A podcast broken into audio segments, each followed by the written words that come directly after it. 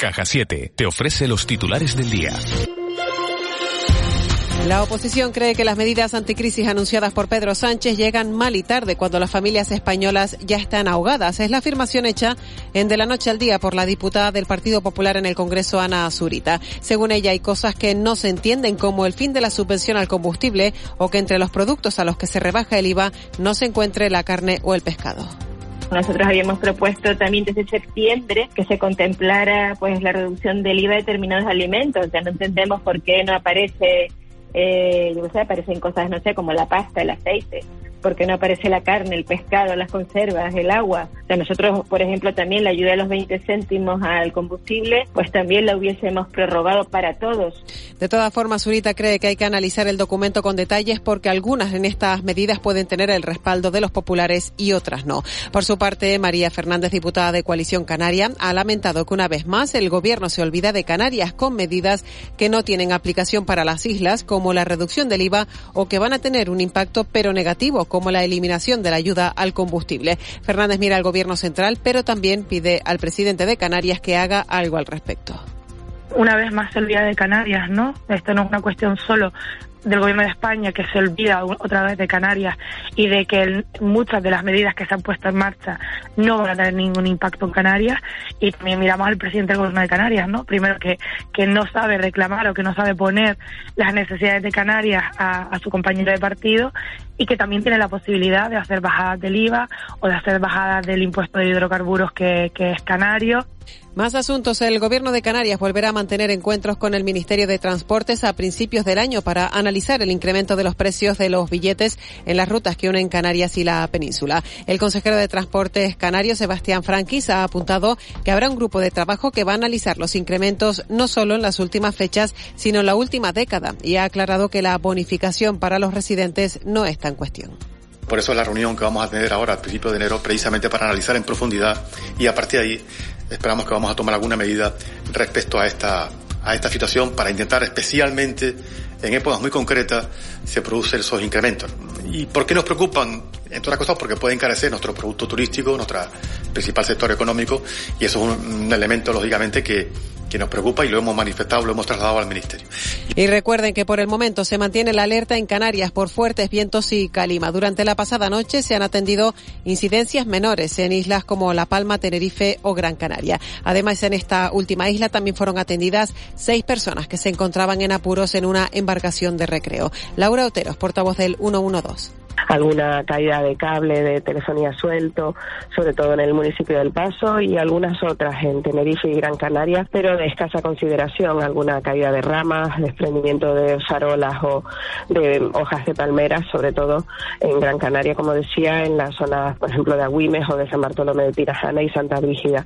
En las incidencias de la noche no hay ninguna persona que haya necesitado asistencia sanitaria en ese sentido. Y fuera de las islas, el Ministerio de Igualdad ha convocado este miércoles al Comité de Crisis para analizar el repunte de asesinatos machistas ocurrido durante el mes de diciembre, en el que al menos ocho mujeres han muerto a manos de sus parejas o exparejas y que eleva a 46 las víctimas mortales en lo que va de año. El Comité de Crisis reunirá a los Ministerios de Igualdad, Justicia e Interior, las comunidades autónomas en las que se han producido los últimos crímenes machistas y a las unidades de violencia correspondientes. Tú pones la ilusión en tu futuro. Y en Caja 7 te ayudamos a alcanzarlo con éxito. Descubre las ventajas de tus planes de pensiones. Con incentivos especiales hasta el 31 de diciembre. Consulta condiciones en cajasiete.com. De la noche al día, Canarias Radio. Las navidades de, antes eran muy bonitas. Y las de ahora más, porque estamos todos juntos. Y eso es importante en la familia. Este mensaje de la familia canaria Hernández Pérez. Récord Guinness por ser la más longeva del mundo. Descubre su felicitación al completo en 1061navidades.com. Felices fiestas. Gobierno de Canarias. Así que todos estos juguetes que ahora están utilizando tus hijos han sido testigos de tu infancia. Sí, mis padres supieron elegir bien. Por su calidad, los juguetes de Lifer resisten generación tras generación y su carácter educativo perdura en el tiempo. ¿Y cómo se divierten? Ya sabes, un juguete es un amigo para toda la vida. Lifer, juguetes para crecer, juguetes para vivir. www.lifer.es McDonald's Canarias les desea felices fiestas. Fundación CEPSA felicita a Fasicán, a Panate, Asociación Gulla Segue, a Esleme, a Depsi y AFE Salud Mental, entidades ganadoras de los Premios al Valor Social 2022. Unos galardones que este año reparten nuevamente 65.000 euros en las islas para iniciativas sociales de las que se beneficiarán 9.500 personas. En Cristalam tenemos la solución definitiva para el exceso de calor en edificaciones. Nuestras láminas de control solar 3M para cristal con una reducción térmica de más de un 80% y libres de mantenimiento son eficiencia energética en estado puro, sin obras, sin cambiar los vidrios, en exclusiva en Canarias, solo en Cristalam. Visítanos en cristalam.com. ¿Aún no sabes qué es Mercarte? Si quieres conocer la creatividad y el talento joven de la isla, este es tu lugar. Fotografía, pintura, ilustración, escultura y mucho emprendimiento. Apoya la innovación y acércate al mercado de jóvenes creadores desde el 21 de diciembre hasta el 8 de enero en la Universidad Europea de Canarias, en la Plaza del Chicharro. Descubre las nuevas generaciones del arte en mercartejoven.com. Cabildo de Tenerife, Tenerife Joven y Educa, Universidad Europea. Disfruta de estas fiestas de la mano del Centro Auditivo Gari. Nueva apertura en calle Castillo 74.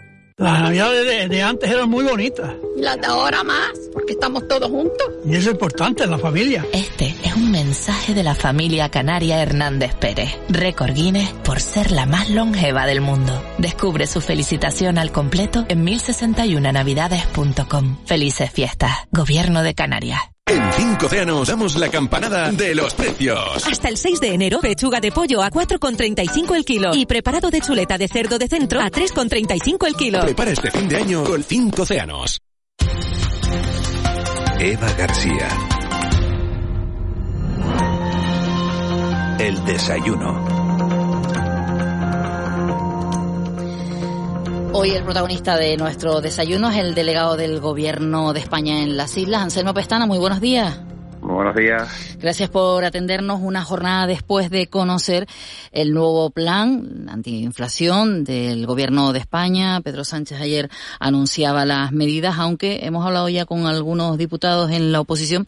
Dice que roza poco al, al archipiélago. ¿Qué valoración hace usted? Bueno, yo creo que sí hay una atención también a todo el territorio nacional. Lo importante es llegar a los sectores, tal y como nos indica la Unión Europea, eh, afectados por, pues bueno, un poco por, los, la subida de precios, especialmente en materia de transporte, el sector agrícola, etcétera, y, ahí van encaminadas esas medidas, ¿no? Que yo creo que afectan también a Canarias, no, no de roces, los sectores afectados pues se benefician en igual medida que en el resto del, resto del territorio nacional. ¿no?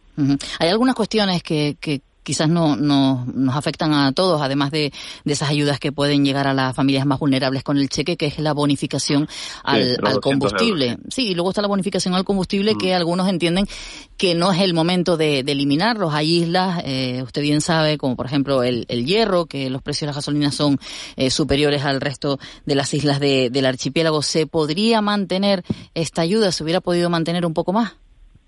Vamos a esta ayuda, lo que, no, lo que nos está pidiendo la Unión Europea es que centremos el, el, el enfoque de las, ayudas a los sectores afectados. ¿no? En este caso, lo de las islas no capitalinas, y, y recuerdo también que la isla de La Palma, La Gomera y El Hierro están afectados en la misma medida eh, con unos sobreprecios sobre el resto de Canarias.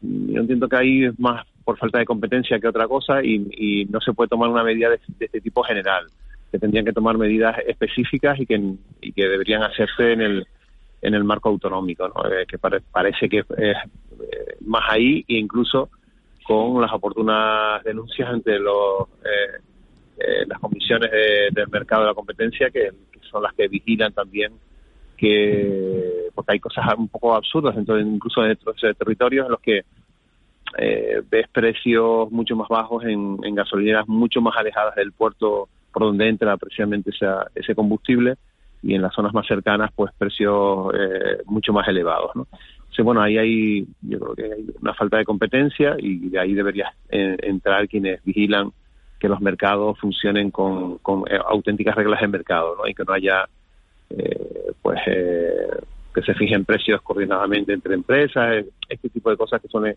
ocurrir cuando los mercados son pequeños y pocos operadores. Usted mencionaba la isla de La Palma. Ayer hablábamos con la alcaldesa de los Llanos de Aridane que solicitaba la comisión mixta y que se estuviera eh, claro eh, cómo iba a empezar el año en la isla de La Palma respecto a la reconstrucción. Eh, ayer en Consejo de Ministros también se trató alguna de las excepciones para la isla de La Palma. ¿Se sigue trabajando por la isla bonita? Bueno, yo creo que es evidente que hay compromisos con nuestra isla que se, se continúan, que prácticamente no hay un mes en, el que no se adopten medidas, nuevas medidas para la isla de La Palma. El, hace dos semanas firmamos eh, dos convenios con 24 millones de euros para el Cabildo y para el Ayuntamiento de los Llanos de, de Aridane, ¿no? Para la primera fase de reconstrucción de las infraestructuras eh, municipales e insulares eh, ahora con el Consejo de Ministros pues se prorrogan los ERTE, se prorrogan las ayudas a los autónomos, se, se bonifican además al 100% eh, esos ERTE, se, se establece también algo importante que, que habíamos detectado en, la tramitación de las ayudas y es a, aquellas personas que tenían usufructo vitalicio y que afectan especialmente a, viudas y a viudos en algunos casos eh, eh, que tenían usufructo vitalicio mientras que la nuda propiedad eh, del inmueble era de, sus hijos y bueno, pues se, incorpora ese, ese tipo de situaciones para que reciban la ayuda de 60.000 euros de,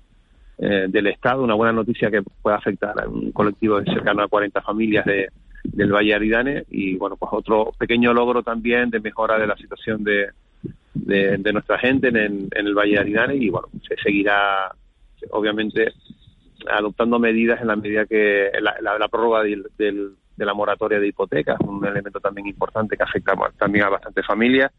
Y bueno, se siguen con ese compromiso con, con la isla de La Palma que, que es notable por la cantidad de recursos que se están movilizando, por los que se van a seguir movilizando, porque esto obviamente ahora que se van a adoptar ya medidas de planificación coordinadamente entre el gobierno de Canarias, el Cabildo Insular y, y los ayuntamientos afectados, eh, pues se tendrá un mapa más definido de cuáles son, cómo va a quedar las infraestructuras públicas y eso va a permitir también que el Estado entre también con esa financiación del 50% de las infraestructuras que, que se van a ser sustituidas por otras nuevas, porque la realidad de, del Valle Aridane va a ser otro distinto con una planificación algo distinta. Enseguida le saluda Ángeles Arencibia, pero también quería preguntarle por la deuda de carretera, mil millones, ¿ya por fin podremos verlo?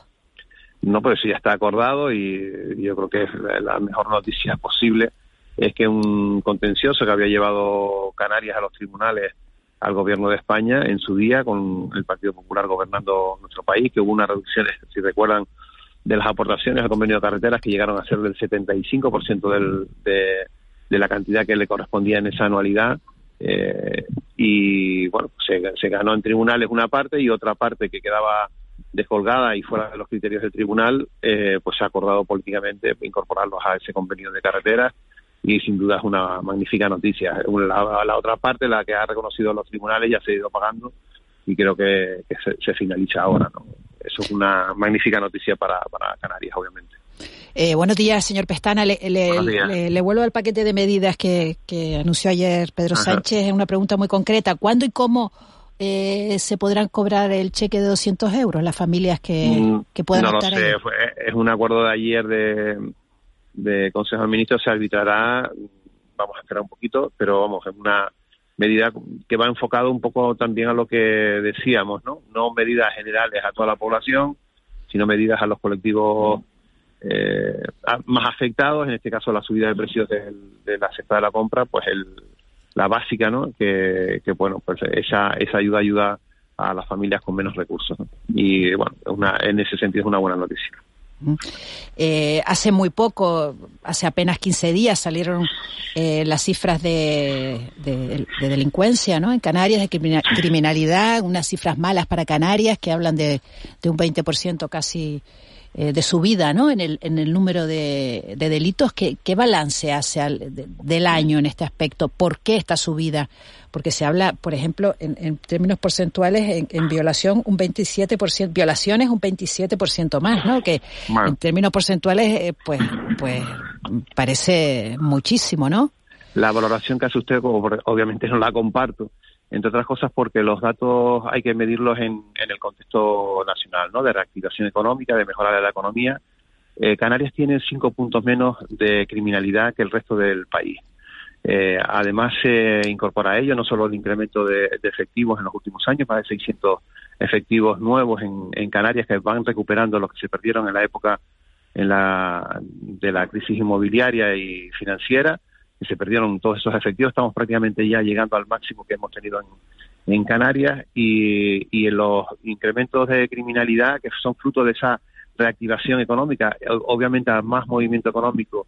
Eh, más, eh, más índice de criminalidad, aunque Canarias, vuelvo a decir, que dentro del contexto nacional tiene cinco puntos menos que la media nacional. También hay que incorporar que tenemos la mejor, los mejores datos, en torno al 50% de, de esclarecimiento de, delitos, que es un, dato el mejor de la serie histórica de los últimos 10 años, y que mm, datos ya, yendo a datos concretos, donde hay un, incremento muy notable son en aquellos los ciberdelitos, los delitos de, tarjetas, bancarios, de todos relacionados con Internet, esos son los que más están subiendo y los mm, relativos a la libertad sexual eh, hay que contar también que hay una conciencia en la sociedad española y canaria también de, denunciar. Antes, bueno, pues muchos de estos delitos lamentablemente quedaban en el marco de, de la privacidad, no, no se, no se por vergüenza, por distintos motivos, por la presión social, etcétera, no se denunciaban, hoy se denuncian, eh, hay una mayor concienciación de los ciudadanos y la forma de luchar contra ese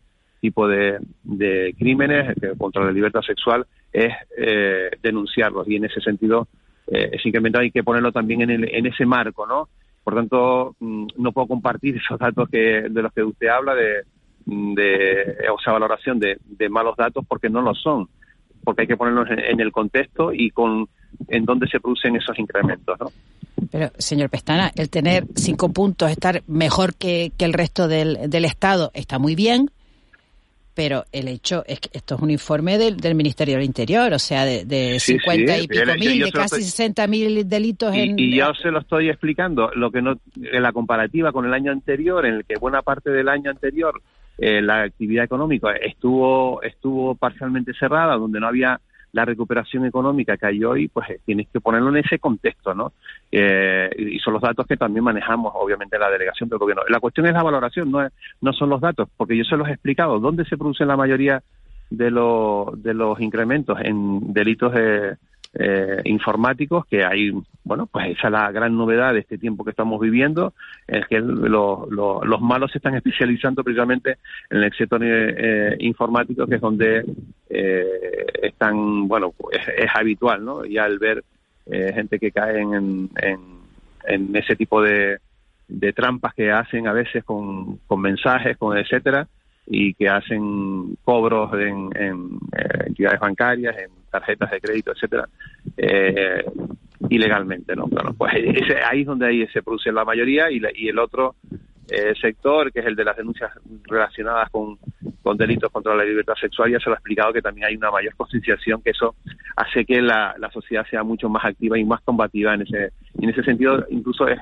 eh, parcialmente una buena noticia, ¿no? De la que la sociedad efectivamente tome esto como un reto y, y podamos eliminarlo luchando de cara a esos delitos, no, no ocultándolo. Señor Pestana, ya para, para cerrar, aunque es un tema muy amplio, porque podríamos estar hablando de, de centros, de políticas, de, estrategias, pero ¿cómo podemos cerrar o cómo, qué balance podemos hacer para cerrar el año respecto a la migración eh, con Canarias?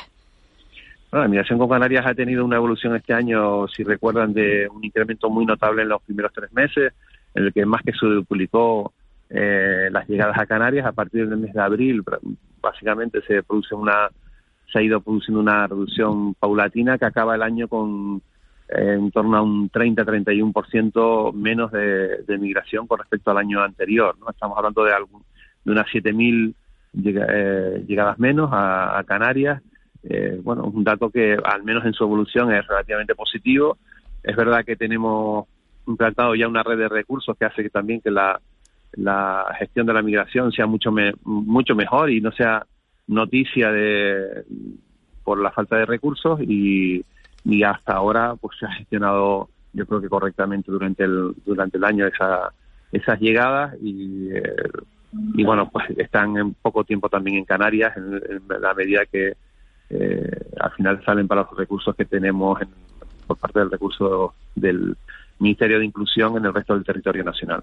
Anselmo Pestana, delegado del Gobierno de España en las Islas. Gracias por atendernos y que tenga una feliz entrada de 2023. igualmente a todos ustedes, un, un abrazo. Que tengan muy buen año. Un abrazo, hasta pronto. 8 y 20. De la noche al día, Canarias Radio.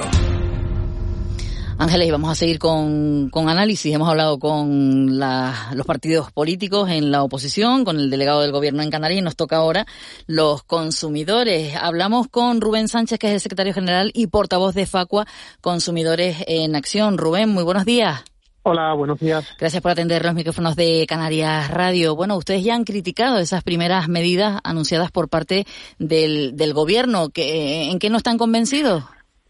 Bueno, hemos criticado parte de las medidas, evidentemente hay actuaciones positivas, en cualquier caso, todas aportan, todas suman, estamos hablando de medidas que no son precisamente recortes de derechos, sino prestaciones sociales, garantías para los consumidores en determinadas cuestiones, lo que ocurre es que nosotros consideramos que el gobierno se ha quedado extraordinariamente corto en lo que se refiere a, la regulación o a la intervención en los precios de los alimentos, que es donde hemos sufrido la gran subida a lo largo de los últimos meses.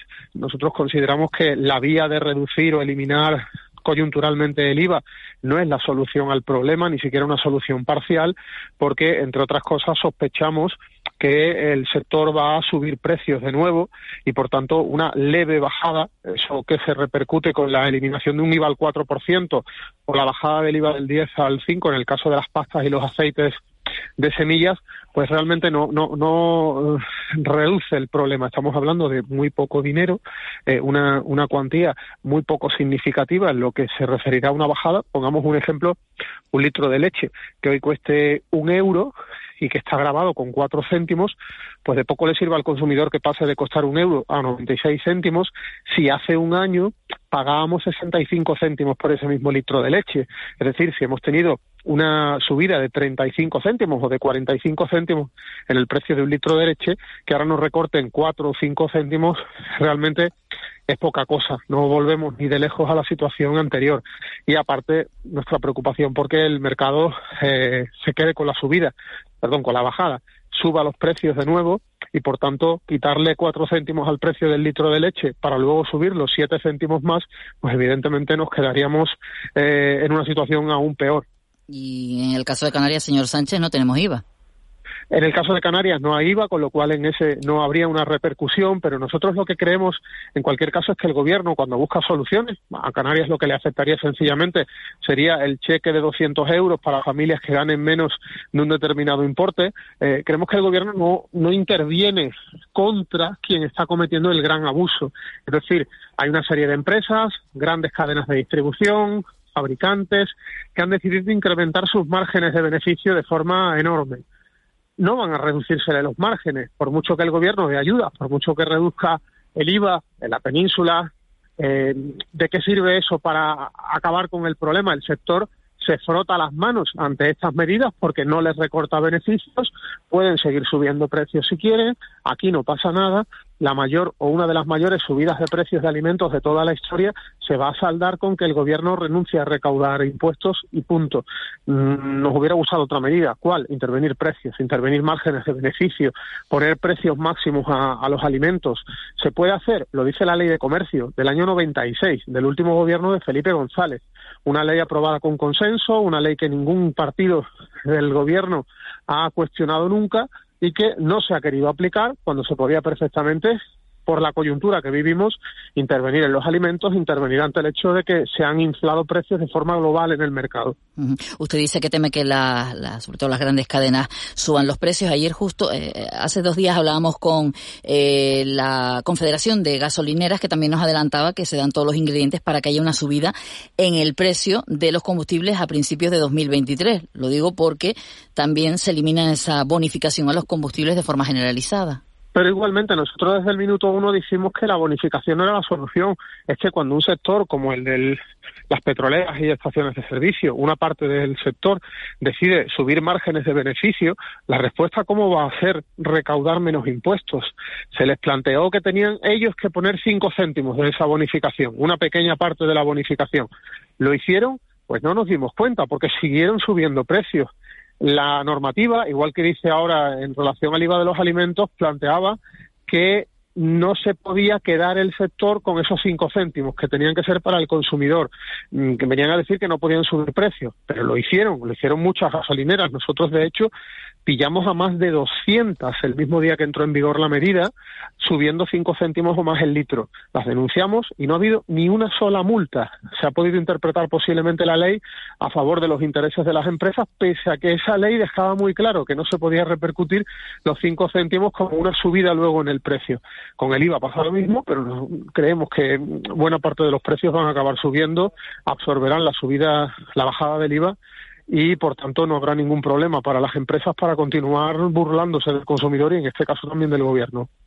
Eh, buenos días, señor Sánchez. Eh, le pregunto por otro elemento de este paquete de medidas, el, el trato que se da a la vivienda. El, bueno, las medidas relacionadas con los alquileres exclusivamente, ¿no? Sí, en este caso es positivo que se, se prorrogue la medida eh, seis meses más eh, o un año más, perdón, de, que no se pueda subir el precio por encima del 2%. Eso ya se puso en marcha el año pasado. Está muy bien porque eh, las subidas anuales previstas son del IPC en los contratos de vivienda que duran hasta cinco años. Se plantea un tope al 2 nos parece correcto, más teniendo en cuenta que la inmensísima mayoría de viviendas en España tiene precios inflados, hay un beneficio excesivo para los propietarios tanto de una vivienda como los grandes tenedores, ¿no? Y luego está el hecho de que hay que prorrogar contratos que finalicen ahora, si el contrato finaliza en febrero, pues lo que plantea la norma es que tiene que durar eh, una prórroga de de seis meses más, salvo que el propietario tenga que usarlo para sí mismo, para un familiar de primer grado de consanguinidad, etcétera, que lógicamente ahí sí podría producirse la ruptura total del contrato. Por tanto, ahí sí son medidas proteccionistas, pero nos falta todavía una intervención contundente en precios, de manera que se pusieran topes en zonas tensionadas, en zonas donde los precios son muy, muy altos. Creemos que habría que avanzar más en esa medida y hacer realidad algo que venimos reclamando y que no se ha puesto en marcha en ningún punto de punto de España, ¿no? Más allá, lógicamente, de la ansiada ley de vivienda que llevamos mucho tiempo esperando y en la que esperamos también que se incorpore una eh, regulación que pueda intervenir precios, que pueda poner precios máximos al metro cuadrado, pero que dudamos mucho que se acabe haciendo. Eh, ¿Qué pide su organización para la gestión de este cheque de 200 euros? Una anterior eh, medida similar no se, no se cumplió las expectativas que, que, se había puesto el mismo gobierno, ¿no? No se llegó a la población que se esperaba que se podía llegar.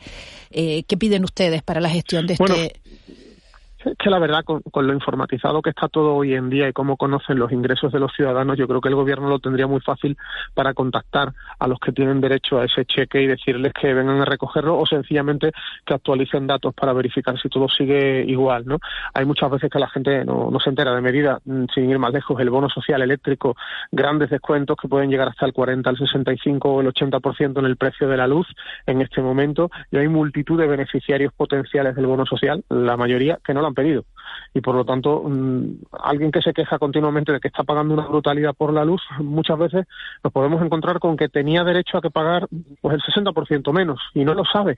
No se ha preocupado de informarse, es cierto, pero tampoco el gobierno se preocupa por poner en marcha campañas potentes de comunicación indicando las cosas de forma clarita e incluso obligando a las empresas, en este caso a las eléctricas, a enviar una comunicación a cada usuario diciéndole expresamente que se informe sobre si tiene derecho al bono social. Bueno, con el tema del cheque alimentario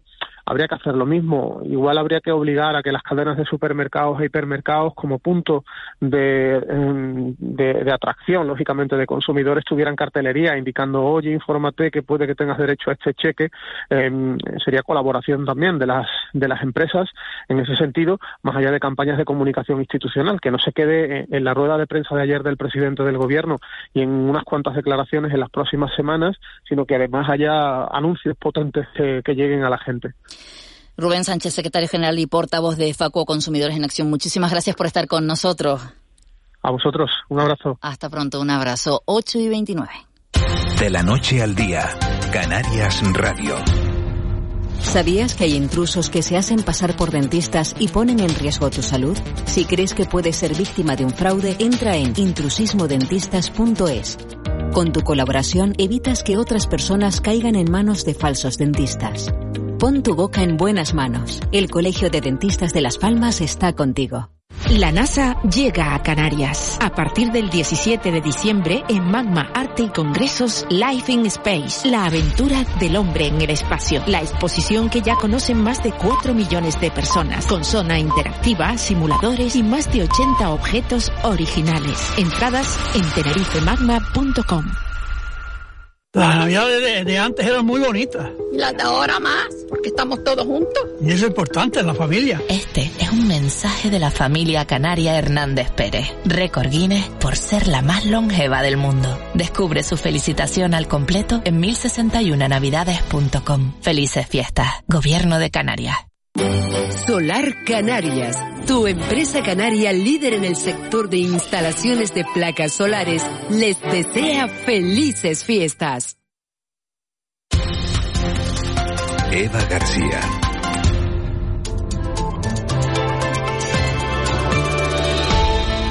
Y la sintonía del tiempo a esta hora porque durante la mañana no habíamos podido contactar con la jefa de meteorología de Radio Televisión Canaria, Vicky Palma. Muy buenos días. Buenos días, Eva. Además, hoy fundamental la información del tiempo, bueno, todos los días. Pero Vicky, teniendo en cuenta lo que hemos vivido en las últimas horas, más que nunca, tenemos Ángeles también con, con nosotros. Eh, por cierto, Ángeles, tú hoy cuando llegaste al trabajo, que mucho viento, un poquito de viento. Un poquito de viento. Sí, sí, pero no, no debe ser lo mismo que ayer, porque ayer hasta se llevaron la, se llevó la carpa del Cunáutico aquí en Las Palmas. En, una carpa enorme. Y se suspendieron algunas actividades precisamente por esa intensidad del viento. Bueno, Vicky, ¿Qué tenemos para el día de hoy de menú? menú con un poco de todo otra vez. Mira, quizás lo más llamativo ha sido que en las últimas tres horas aproximadamente hemos tenido una tormenta eh, ancladita en el noroeste de la isla de La Palma, ha dejado precipitaciones principalmente en, en el municipio de Punta Gorda y bueno, han tenido un inicio de jornada con truenos y, relámpagos, que todavía se mantiene esa tormenta, pues ahí muy cerquita del noroeste de La Palma. En el resto tenemos una mezcla entre calima y nubes medias y altas. Temperaturas, mm, en muchos casos no tan frías como ayer a primera hora, y sí hemos tenido algunas rachas de viento eh, todavía localizadas, especialmente en zonas de cumbre, en zonas altas y de medianías en la cara norte y oeste, en las islas de mayor relieve, pero no tan intensas como en el día de ayer, tampoco tan intensas como, como en la jornada de ayer, por ejemplo en la Graciosa o en zonas costeras del oeste, tanto de Fuerteventura como de Lanzarote. Hoy todavía nos van a quedar rachas de viento fuerte y viento moderado con intervalos fuertes en, en parte de las islas, principalmente en el Hierro, en zonas de La Palma y ya en menor medida pues el viento irá menos, nos quedarán las rachas normales en Agomero, en Tenerife, en Gran Canaria, en Lanzarote y en Fuerteventura. Vamos a seguir con esas nubes medias y altas, con la calima en cantidad variable a, lo largo de toda la jornada. Eh, podría haber algún repunte como ocurría en la tarde de ayer en, algún punto del archipiélago. Ayer le tocó a Gran Canaria con unas concentraciones muy importantes eh, por la tarde. Y bueno, esa calima va a seguir presente, quiere partir el año en, en Canarias, ya, ya lo aviso, aunque va a ir disminuyendo su concentración, va a seguir con nosotros lo que resta de semana. Y el estado del mar sigue estando algo complicado con el oleaje que generó ayer el viento. Eh, todavía en las zonas que queda viento hoy, pues vamos a tener olas rondando los dos metros de altura, de altura en muchas de las zonas de costa de las islas, tanto por el norte como por el sur. Así que el que quiera acercarse a la playa, que tampoco el tiempo invita mucho a ello, pues que, tenga precaución porque va a haber oleaje y además con en las mareas pues ya, ya ha habido algunos saltos de agua en tierra eh, y bueno, hay que tener mucha precaución al acercarnos a la costa. La, suerte que tenemos en, en, este estudio, Vicky, que como bien sabes vemos el mar. Ayer se veían las olas, hoy un poquito menos, y yo decía, menos mal que no me subo hoy en un barco porque con lo que marea uno la cosa no estaba tampoco para ni para playa ni para ir en barco, ¿no? No, no, ayer la situación estaba bastante complicada. Yo de muchos compañeros recibí mensajes ayer porque iban a coger barco en el día de hoy a ver si, si lo cambiaban o no. Eso lo tengo que confesar, espero que no se enfaden. Vicky, ¿y esta, y esta situación eh, qué tanto tiene de rara? ¿O de eh, normal? Eh, yo creo que de rara no tiene nada. Lo que hacía tanto tiempo que no pasaba de verdad una borrasca sobre el archipiélago o se posicionaba al sur, como está ahora, al sur suroeste de las islas, aunque ya no tiene características de borrasca, sino de, esa de lo que llamamos dana, esa borrasca en altura, solo con reflejo en, en, los niveles medios y altos de la atmósfera, pero una borrasca en sí a todos los niveles atmosféricos, hacía años que no la teníamos, y que se den situaciones como la que tuvimos, por ejemplo, el, día de Navidad o, el lunes pues con medio archipiélago con nubes y lluvia, el otro medio con, con calima y temperaturas veraniegas, también las hemos tenido en otras ocasiones. No he conseguido descubrir el año, porque, porque bueno, ha habido mucho trabajo esta semana, pero tuvimos una a, a principios de los años 2000 muy parecida, que el límite lo dejó en Tenerife, no, no en el mar entre Tenerife y Gran Canaria como esta vez, y mientras en La Palma, en el Hierro y en La Gomera llovió muchísimo y hubo inundaciones, pues en, Tenerife había nubes y muchísima calima y en Gran Canaria, Lanzarote y Fuerteventura lo que predominaba es la calima como ha ocurrido en, en los últimos días. Eh, lo ideal sería que se hubiera quedado un poquito más cerca al suroeste del Hierro y que al final hubiera aportado lluvia a todas las islas, pero bueno, no las hemos tenido. Ayer hubo una tormenta también por la tarde en, zonas del sur de la isla de Gran Canaria, volvió incluso a caer un poquito de granizo y esto es un, tiempo que de vez en cuando tenemos por el archipiélago, lo que sí que es cierto que hacía muchísimos años en que no, que no veíamos de verdad una borrasca pues cruzar de, de norte a sur hacia, y afectando al archipiélago de lleno, porque muchos pensarán, dice, bueno, no, la calima no está asociada a ella. Sí, sí, la calima está asociada a ella, las nubes, la lluvia y la calima se lo debemos todo a la misma situación meteorológica. No, no sé los planes de Ángeles para fin de año, pero ya nos llegan por aquí preguntas. ¿Qué tiempo va a ser en fin de año? Bueno, Calima ya nos ha dicho que vamos a partir el año con Calima además de con uva. sí, se va a seguir ahí acompañando. ¿Y las temperaturas, Vicky? Las temperaturas en principio van a cambiar poco ya lo que resta de semana. Es verdad que han bajado, han vuelto a subir, no sé, hoy por la presencia de nubes eh, pues no, no hace tanto fresco. A ver, en medianías y zonas altas no se puede estar sin abrigo, pero es que eso es lo normal en esta época del año, no lo que teníamos hasta la semana pasada.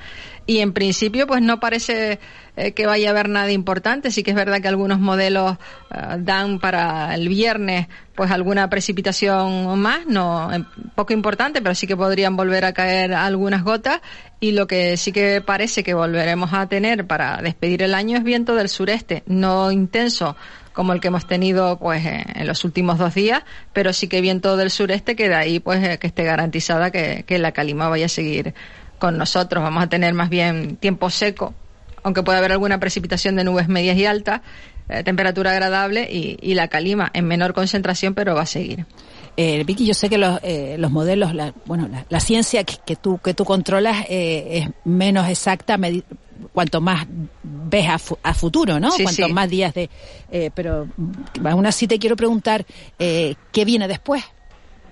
Pues después parece que volvería el Alicio. Vamos a ver si, si se anima y, regresa. Es verdad que, que, el anticiclón de las Azores eh, se ha movido de posición, que nos viene muy bien porque eso sí que eh, deja entrar otra serie de perturbaciones a las islas que son normales en esta época del año. Y bueno, lo que parece que viene después a partir de, del 2 probablemente a lo largo de la jornada del 2 de enero pues que se vuelva a establecer nuestro régimen de viento habitual, nuestra situación anticiclónica habitual, que eso no significa buen tiempo generalizado, vamos a tener nubes por el norte, eh, pues bueno, esas nubes en muchas ocasiones pues dejan algunas llovinas, no las lluvias que tuvimos el pasado lunes y ya volveríamos a recuperar una cierta normalidad. A los, a los aficionados les gusta mucho este tipo de situaciones, no por la calima, pero sí por la inestabilidad o, por ejemplo, por la sorpresa de que había una pequeña posibilidad de que hoy pudiera haber pues algún chubasco más de tipo tormentoso. No sabíamos en qué isla ni en qué momento, pero estaba esa opción ahí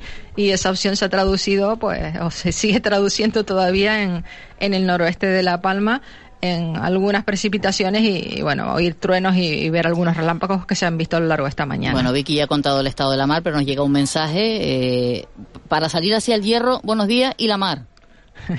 el hierro todavía, el hierro todavía hoy sí que tiene algunas rachas de, hacia, viento hacia el hierro, no sé de qué isla será, pero para salir hacia el hierro el estado de la mar. Bueno, pues para salir hacia el hierro en principio va a haber zonas con viento, pero el estado del mar estaría dentro de la calificación de fuerte marejada, estaríamos hablando olas entre uno y dos metros de altura aproximadamente y, bueno, el viento empujará y el mar de fondo también en, la dirección del barco hacia el hierro, así que en principio habrá un poco de oleaje. Yo recomiendo los días de mal estado del mar, sobre todo a la gente que maree, que por favor no se pongan en la parte del, del barco, que esa es la peor. Hay que ir situadito cuanto más atrás mejor. Ni tomar muchos líquidos, en fin. que a veces nos gusta ir viendo por delante eh, pues el mar y no es un buen momento en la jornada de hoy, sobre todo si mareamos. Los ojitos cerrados, Vicky, mejor, eso es lo mejor. Un, abrazo, hablamos esta semana. De acuerdo, buenos días. Gracias, Vicky. Hablamos esta semana porque nos vamos hacia el hierro, no en barco, pero sí a través del teléfono. Ya está Sergio Gutiérrez. Sergio, muy buenos días. Hola, muy buenos días, Eva. Saludos, Ángeles, también. Oye, te tengo que decir algo del barco, te tengo que decir algo del barco, ¿eh? A ver. El mar todavía está malo para la persona que llamó, pero que no se preocupe, está un poquito mejor que ayer. Ayer el barco tardó pero menos que puerto mañana. de la estaca, del puerto de la estaca al muelle de los cristianos cinco horas, es decir, el doble. El doble. Hoy está el tiempo un poco mejor, está la calima, el mar está malo, malo, pero ayer estaba bastante peor. ¿no? Ahora, Así que ahora te pregunto con calma porque queremos saludar también a Bernardo Sagastume. Bernardo, muy buenos días. Buenos días, Eva. ¿Qué tal? Bien, y es que comenzamos ya el tiempo de, de tertulia. Eh, ¿Dónde estás tú, Bernardo? Por eso de tener los corresponsales del tiempo hasta ahora. Mira, situado mm, frente al Club de la Vela Latina Canaria eh, en la ciudad de Las Palmas, así que miro, el, eh, al menos el mar interior del puerto está más calmo que ayer, eh, que ayer estaba seriamente encrespado. Se están calmando las aguas, lo digo por, por el comentario de Sergio, ¿no? Bueno, pues como bien Oye, dice... Eva, ¿le puedo Sí. decir algo a Bernardo? Claro, se está Hombre, viendo, te está, Bernardo y te está viendo Ángeles. Primero, por, sí, pero este, en este caso va a Bernardo, bueno, no sé yo las visiones futbolísticas que tiene Ángeles, ¿no? Pero oye, primero enhorabuena a Bernardo, porque ganó Argentina. Y quiero que recuerde que dijimos en una tertulia ahí cuando perdió el primer partido. ¿Lo recuerdas lo que dije yo? Es cierto, Ojo sí, con señor. Argentina. Sí, y hubo señor, una tiene sonrisa razón. socarrona entre ustedes. Bueno, Así supongo que, habrás hecho una apuesta o algo para sacarle una rentabilidad a esa sabiduría futbolística. Nada, no hice ninguna apuesta, pero yo, de verdad, si fuera tan bueno para, para todo esto, yo ya había jugado la primitiva o algo. Bu- bueno, que como- la lotería ni un reintegro. Como, como estamos en días de, de fiesta y aquí se cuenta todo, yo le envío un mensaje a Bernardo. Según acabó el partido y lo vio al día siguiente por la mañana. Así estaría. Recibió Había una mucho. Recibió muchos mensajes. La celebración dio para mucho. Bueno, vamos a, a entrar en, en- en modo tertulia. Eh, hemos hablado durante la mañana con diferentes formaciones políticas, con consumidores también sobre las medidas adoptadas por parte del gobierno. Pero quiero empezar en la Isla del Hierro porque, Sergio, ahí preocupa mucho la eliminación de la bonificación de, al combustible. Pues sí, eh, ya de por sí el repostar en el hierro eh, es a veces hasta casi un 40% más caro que en las islas capitalinas. Eh, la, eh, la supresión de esta bonificación del combustible, mucho se teme que aquí el combustible va a subir aún más, ¿no? Hay bastante preocupación en la isla, bastante preocupación también porque eh, esto en la bonificación se va, se contempla a profesionales, se- quitan los demás, ¿no? Pero se mantiene en los profesionales de transporte por carretera, agricultores, ganaderos y, pes- y pescadores, no así los autónomos, ¿no? Hay cierta malestar en el sector de autónomo del hierro, ¿no? En fin, vamos a ver qué pasa a partir del 1 de, de enero de 2023, pero aquí muchos nos tememos de que la gasolina va a subir aún más, ¿no? Ahora habrá- en cuanto en cuanto a la cesta de la compra, eh, en fin, la sabes, ustedes bien saben que la comedia de hierro tiene la cesta de la compra más cara de Canarias, ¿no? La eliminación del, IVA no, no significa nada a Canarias, mucho menos al hierro, ¿no? Porque ya está contemplada en el ICIC de la cesta de la compra en productos básicos aquí, ¿no? Que está al 0%, ¿no? Eh, ¿Qué pasa? Que aquí los precios siguen subiendo de manera desorbitada, ¿no? Eh, las, eh, muchas empresas están eh, poniendo los precios, subiendo los precios por encima del aumento de sus costes, ¿no? Todo esto viene derivado quizás de la guerra de Ucrania y de, de todo lo que significa esta crisis, ¿no? O sea, el combustible, cesta de la compra en 2023 para resumir, en el hierro tiene a, a casi toda la isla muy preocupada, ¿no? Bernardo. Bueno, la verdad es que estas medidas son, son parches, ¿no? Lo que pueden decir los gobiernos en general de lucha contra la inflación, eh, bueno, es poco, pero no porque tengan poca responsabilidad.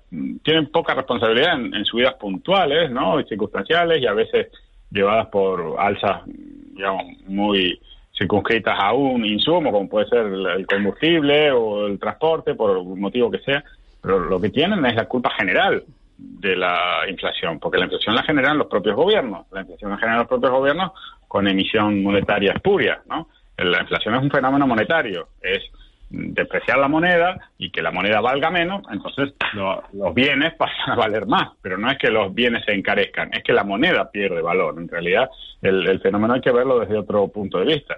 Y bueno, y, no es por esculpar al gobierno de Sánchez, pero la política monetaria de la Unión Europea, que es lo que nos afecta, no era responsabilidad de Pedro Sánchez, ¿no? Más bien era de otros que están en Frankfurt, que están en Bruselas y que son los que han manipulado ese dinero que llevamos en el bolsillo para que tenga menor poder adquisitivo hoy del que tenía hace un año o dos. Entonces, bueno, estos son, son parches, son medidas que pueden beneficiar a una parte de la sociedad o a otra. En definitiva, también incluyen una parte muy, muy injusta, ¿no? Y es que se trata de eh, dirigir estos estos parches que hacen los gobiernos, que puede ser el de Pedro Sánchez o cualquiera, según intereses que bueno, que mm, muchas veces podemos calificar simplemente de electoralistas, ¿no? Porque bueno, eh, a veces van dirigidos solo a los jubilados, solo a los sectores de menores ingresos, bueno, porque son los que tienen más votos, ¿no? Los que los que llenan más las urnas. Entonces, bueno, en, en definitiva, son parches, son cosas que, que no solucionan el problema de fondo, porque el problema de fondo sigue estando ahí y mm, bueno, a algunos en particular les puede significar cierto alivio, ¿no? A otros les seguirá siendo, bueno, les será indiferente a las medidas estas. Bernardo, ¿tú crees que las personas con menos ingresos son los que más votan? Yo creo que eso no es así. Bueno, yo estoy de acuerdo, estoy de acuerdo contigo. Al eh, respecto, bueno, eh, eh, pensionistas puede ser que sí, pero eh, el, que las capas eh, menos eh, con las rentas más vulnerables del, no son las que más votan. Eso no es así. lo que lo que hay que plantearse aquí, Ángeles, disculpa que te molestes. Estas medidas llegan. No me molestas, en todo caso me interrumpe. Vamos a ver, es que lo que la gente se pregunta y de lo que la gente está un poco cansada es de que ya en Canarias, como dije antes, elegir a los precios de primera, los productos de primera necesidad está al 0%. Pero entonces, ¿por qué la cesta de la compra sigue subiendo? ¿no? Claro, que quizás es que eso lo que quería comentar, ¿no? que era lo que nos, había dicho Rubén Sánchez eh, de Facua eh, hace un rato, que lo hemos entrevistado de Bayón, ¿no? y, él, y él decía, bueno, esto del IVA eh, se lo van a, lo va a absorber las, las cadenas de distribución que volverán a subir precios y que realmente donde hay que atacar es en los márgenes, ¿no? En los márgenes de que se quedan estas empresas, ¿no? A la hora de, de las de, ponerle precio a la cesta de la, compra, ¿no? compra el, lunes también nos decían desde la gasolinera que también van a subir los precios porque van a, ingredientes que, que, suman para que a principios de año la, gasolina esté más cara, con lo cual al final de lo que se trata quizás es de bajar los impuestos en sí, no no de, de la bonificación, que es lo que plantean algunos.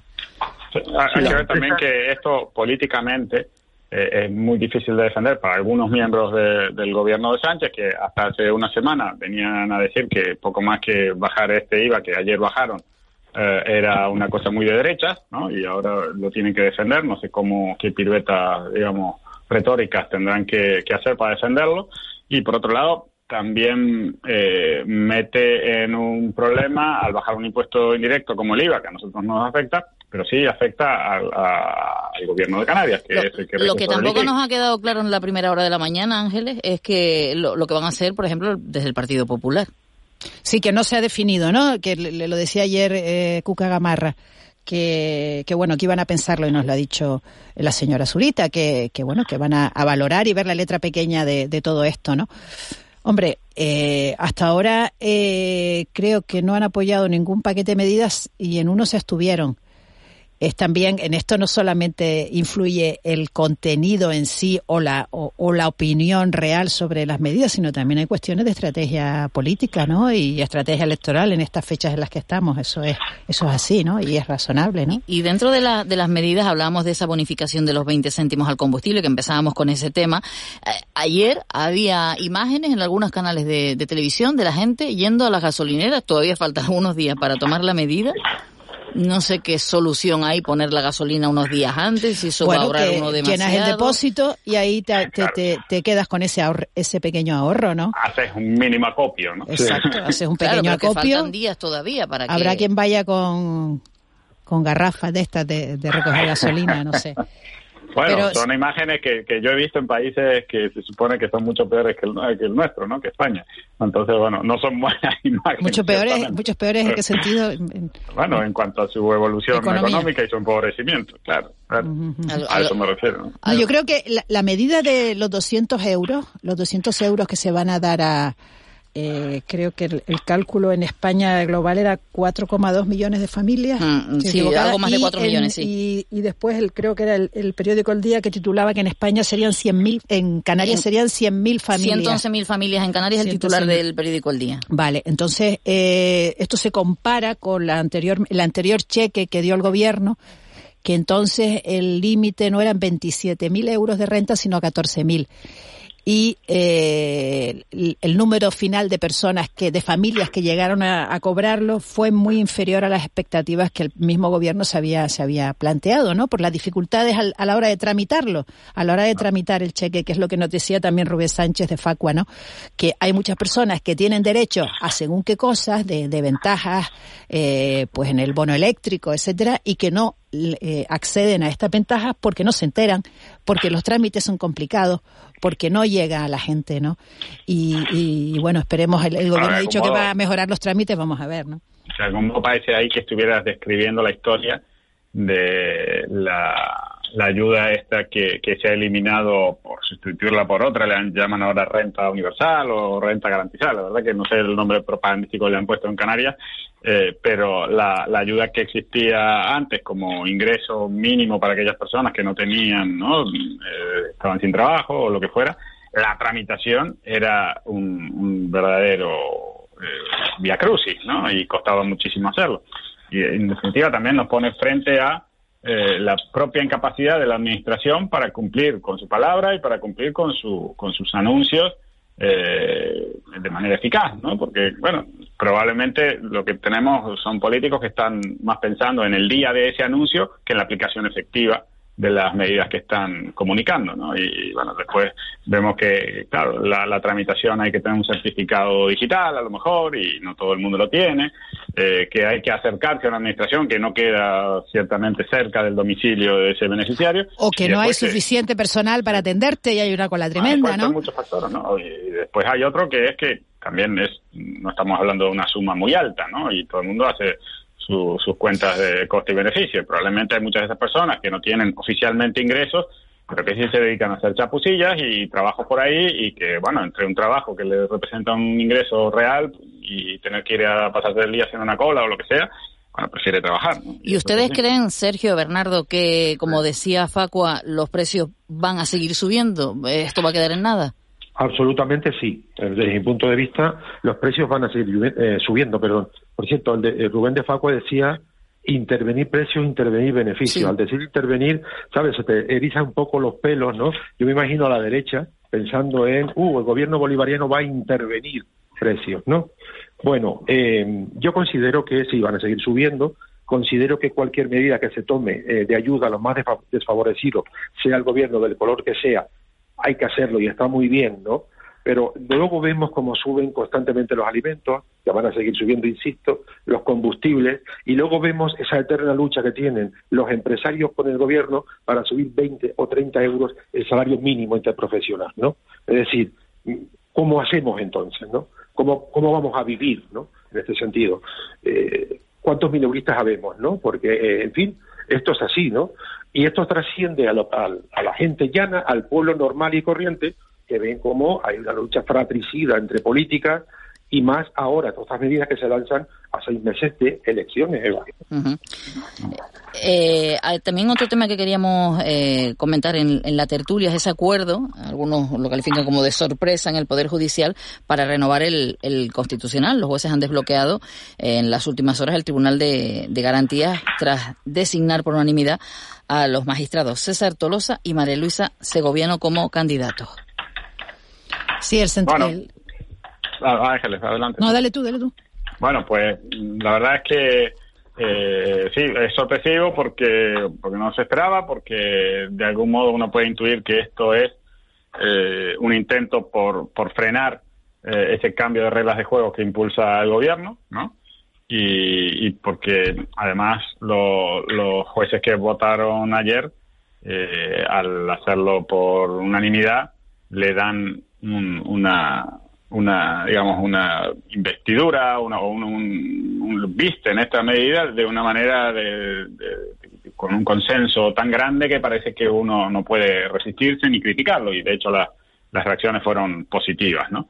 Otra cosa es que el gobierno quiera seguir eh, adelante con, con esa reforma, con ese cambio de las reglas de juego, al que, como sabemos, se, opuso el Tribunal Constitucional, ¿no? Eh, da las crónicas al respecto. El constitucional, el constitucional, Bernardo, el constitucional no, el constitucional no no no no ha, no, no ha debatido el fondo del asunto. No, el procedimiento. Habló lo que lo que ha conseguido es una medida cautelar porque eh, la pidió el en este caso el Partido Popular porque consideraba que se vulneraban los derechos de eh, los diputados al votar una cosa que no tenía que, estar en esa ley, pero no ha entrado en el fondo, en el fondo del asunto, ¿no? En el hecho de que es rebajar la, la, la mayoría necesaria, ¿no? Para elegir a, a los a los a los magistrados del Tribunal Constitucional, ¿no? les ha dicho eh, esta esta esta tramitación de la ley que están ahora podría ser otra, ¿no? Pero la están haciendo de una manera que bueno eh, afecta mm, derechos políticos de los que presentaron su recurso, entonces paren esto. ¿no? Sí, no, y la decisión del Tribunal Constitucional también tiene su comentario aparte, ¿no? El hecho de que votaran dos, dos magistrados afectados directamente por, por, por la decisión en la que estaban participando, ¿no? Eso también tiene su, su, su comentario aparte, ¿no? Pero respecto a, la, a lo que nos preguntaba Eva, eh, unanimidad, ¿no? Uno dice, bueno, después de tanto tiempo, con tantos problemas, eh, para, para, llegar a un acuerdo, eh, de repente unanimidad, ¿qué ha pasado, no? Uno, uno, que está más o menos al día, ya, ya nos cuesta entenderlo. Sí, no, ¿qué ha pasado? Bueno, pues que el, el, eh, se ha renunciado a un candidato del eh, progresista, que era Vandrés, eh, pues los, los, vocales progresistas han renunciado a, a, este candidato y, bueno, se ha llegado a un acuerdo y, dicen que votan así por sentido institucional. Bueno, pues bienvenido sea el acuerdo, ¿no? Eh, efectos, pues que cambia la mayoría, esa mayoría de la que llevamos hablando tanto tiempo, mayoría conservadora, mayoría progresista, en función de quién ha designado o quién ha elegido a los a los, a los, a los magistrados, pues ahora eh, cambia esa mayoría y son siete magistrados de supuesta eh, orientación progresista, de orientación progresista y cuatro de, orientación conservadora. Sergio. Sí, yo es que, bueno, eh, con esto se pone punto final a casi siete meses de, tira y afloja y una, crisis institucional que no, no ha habido precedente. Yo siempre me planteo, cuando, lo acaba de decir Ángeles ahora, ¿no? tantos magistrados conservadores, tantos progresistas, ¿no? Eh, eh, la gente normal, yo insisto, eh, a mí se me escapa muchas veces lo que es el tema de la información de judicatura judicial, ¿no? Pero la gente normal pensará, bueno, ¿de qué estamos hablando? Cuando decimos conservadores y somos progresistas, que son del PP y nosotros son del PSOE, hasta, nivel, hasta ese nivel está la justicia en este país, no se ponen de acuerdo porque uno tiene ideología y otro tiene otra, ¿en qué estamos pensando? ¿En la institución o en lo que cada cual juez o magistrado piensa o tiene para sí de ideología. ¿Entiendes? Esto es lo que yo me planteo eh, durante todo este tiempo que han estado de tira y afloja. ¿no? se puede generalizar, pero tú que decías la gente normal, yo creo que mucha de la gente, si, denominamos normal, dirá, no, lo que no puede ser es que en todos en todos los ámbitos de la vida hay que cumplir unos plazos, y aquí los plazos, bueno, eso ya... Bueno, pensemos que tampoco es todo tan simple ni tan nítido, ¿no? A veces mm, vamos al recurso facilón de, de pensar que unos son conservadores y entonces cercanos al PP, otros son progresistas y cercanos al PSOE Esperemos que no lo sea, porque una, cosa es tener una cosa es tener unas ideas y otra cosa es tener una afiliación partidista, que eso sí que sería gravísimo, ¿no? Eh, pero pensemos una cosa, hablando de plazos y de todo. El Tribunal Constitucional, supuestamente conservador, que tenemos todavía estos días hasta que se designe el nuevo por completo, el supuestamente conservador Tribunal Constitucional ha dejado pasar eh, 12, casi 13 años eh, sin eh, eh, decir nada sobre el recurso que se presentó contra la ley del aborto de Rodríguez Zapatero. Ese es un tribunal constitucional conservador que no se mete en líos, digamos, y en una batalla que evidentemente es propia del sector conservador de la sociedad. Bueno, entonces me parece que no podemos llamar a este tribunal constitucional que se va exactamente conservador, porque si no hubiera fallado a favor de ese recurso presentado por el PP, ¿no? Bueno, y no lo ha hecho. lo que, podemos pensar, si no, es otra cosa, y es que es un tribunal que no está por la labor de dejar pasar eh, tropelías institucionales de los gobiernos, en este caso del Partido del, Socialista, de Pedro Sánchez, ¿no? que es muy distinto, ¿no? Eh, al margen de cuestiones ideológicas, porque si lo ideológico es lo que pesa, pues algo habría dicho del aborto y no ha dicho nada y han pasado dos años y pico, ¿no? Me parece que aquí no es tanto lo ideológico, sino la cercanía partidista, que eso sí que es lamentable. Eh, lo sí, Ángeles. No, solo lo que eh, los, los, magistrados eh, viven en este mundo, forman parte de la sociedad. No podemos pedirles que no tengan ideología, que no tengan ideas, que no tengan orientación. Lo que sí podemos pedirles y exigirles es que sean profesionales en sus decisiones. Eso es lo que nos pedimos todos, ¿no? Nos vamos a ir despidiendo. Ángeles, mañana te escuchamos a partir de las 7. Al resto, eh, ya está el 2023, ¿será? Sergio, Bernardo. Sí. Muchísimas gracias, que tengan una buena entrada de año. Que tengan buena entrada de año. Felicidades, ¿eh? Feliz año. Feliz año a los dos, Sergio Gutiérrez, Bernardo Sagastume. Ángeles, te escuchamos mañana a partir de las 7 de la noche al día. Todavía nos queda hasta las nueve y media programa. Luego llegará la entrevista con Víctor Hugo Pérez, hoy con José Frenchín, experto en social media y fundador de Metrix Canarias y el una más uno. Pero ahora las noticias con Laura Afonso.